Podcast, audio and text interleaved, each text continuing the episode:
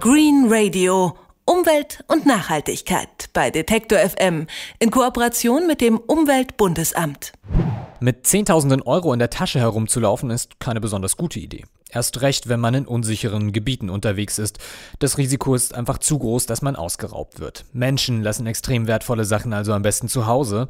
Aber wie sollen Nashörner das bitte machen? Die tragen ihr wertvollstes Stück ständig auf der Nase vor sich her, ihr Horn. In manchen Ländern sind die Hörner auf dem Schwarzmarkt mehr wert als Gold. In Südafrika, wo die meisten Nashörner leben, eskaliert deshalb seit einiger Zeit die Nashornwilderei. Täglich werden im Schnitt mehr als zwei Tiere getötet, nur um an die Hörner zu kommen. Wer dahinter steckt und warum Wilderei ein Sicherheitsrisiko für die gesamte Bevölkerung ist, das kann uns Silvia Ratzler vom WWF Deutschland erklären. Einen schönen guten Tag. Hallo, guten Tag. Warum sind die Hörner der Nashörner denn überhaupt so begehrt? Ja, das ist ein Trend, den es erst seit wenigen Jahren gibt. Also Nashornwilderei, muss man sagen, flackert immer mal wieder auf, auch in den 70er Jahren. Ähm, da war, gab es diesen Trend, dass im Jemen Dolche aus Nashorn gefertigt wurden und dadurch waren die Tiere auch extrem Wilderei ausgesetzt.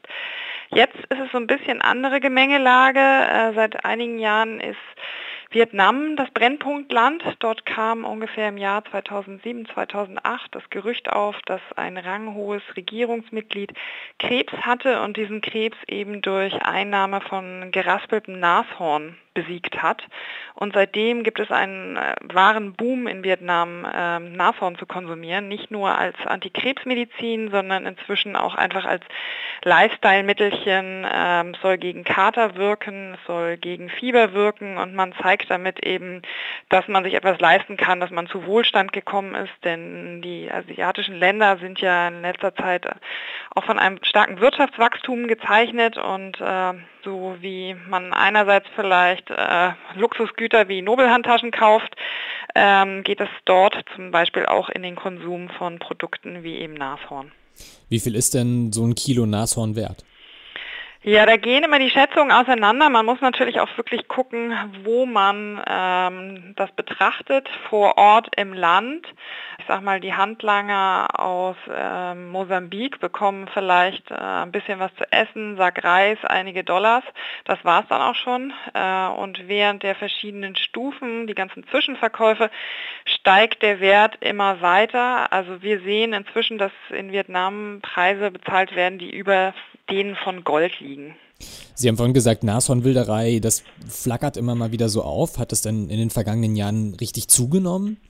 Also es hat sehr stark zugenommen. Es gab halt äh, Anfang des letzten Jahrhunderts auch schon äh, immer einen Trend mal ab und zu mehr und weniger Nashorn zu jagen und natürlich zählt das Nashorn auch zu den äh, fünf Wildtieren in Afrika, die, die jeder Jäger sozusagen ähm, traditionell bei der Jagd einmal erlegen wollte. Das ist inzwischen ähm, nicht mehr das Thema, aber ähm, man sieht halt im Beispiel von Südafrika, dass im Jahr zwei, äh, 2007 13 Tiere gewildert worden sind. Und im vergangenen Jahr waren es 668. Das sind einfach immense Steigerungen innerhalb von fünf Jahren, die die Natur einfach nicht auffangen kann.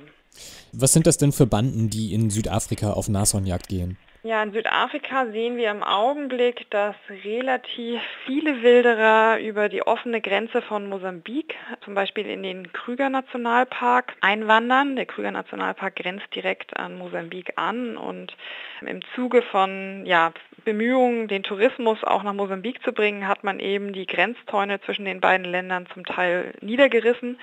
Das heißt, es ist relativ einfach, vom einen Land ins andere zu gehen und die Hälfte der Nashörner, die eben derzeit gewildert werden, werden auch wirklich im Krüger Nationalpark äh, erschossen. Nun ist es so, dass allerdings nicht nur Mosambikaner involviert sind, ähm, sondern es gibt auch immer wieder Ranger, die denken, ach, das ist ein schöner Zusatzgewinn oder es gibt Tierärzte oder es gibt die Trophäenjäger. Es gibt ja eine legale, erlaubte Trophäenjagd in genau geregelten ähm, Bahnen, wo eben nicht mehr als 50 Tiere vielleicht im Jahr ähm, erlegt werden dürfen. Aber eigentlich ist das wirklich für Jäger gedacht, die einen Preis dafür zahlen und das äh, sozusagen die Trophäe dann auch behalten und die soll halt nicht in den schwarzen Handel gehen. Und man sieht aber, dass viele Trophäenjäger dieses Schlupfloch ausgenutzt haben und dann sozusagen doch nach Asien verkauft haben, einfach weil sie ein Vielfaches dafür erhalten konnten. Die Nashornjagd ist ja eigentlich verboten, genauso wie der Handel mit den Hörnern. Warum ist es denn jetzt trotzdem so schwierig, diesen Wilderern das Handwerk zu legen?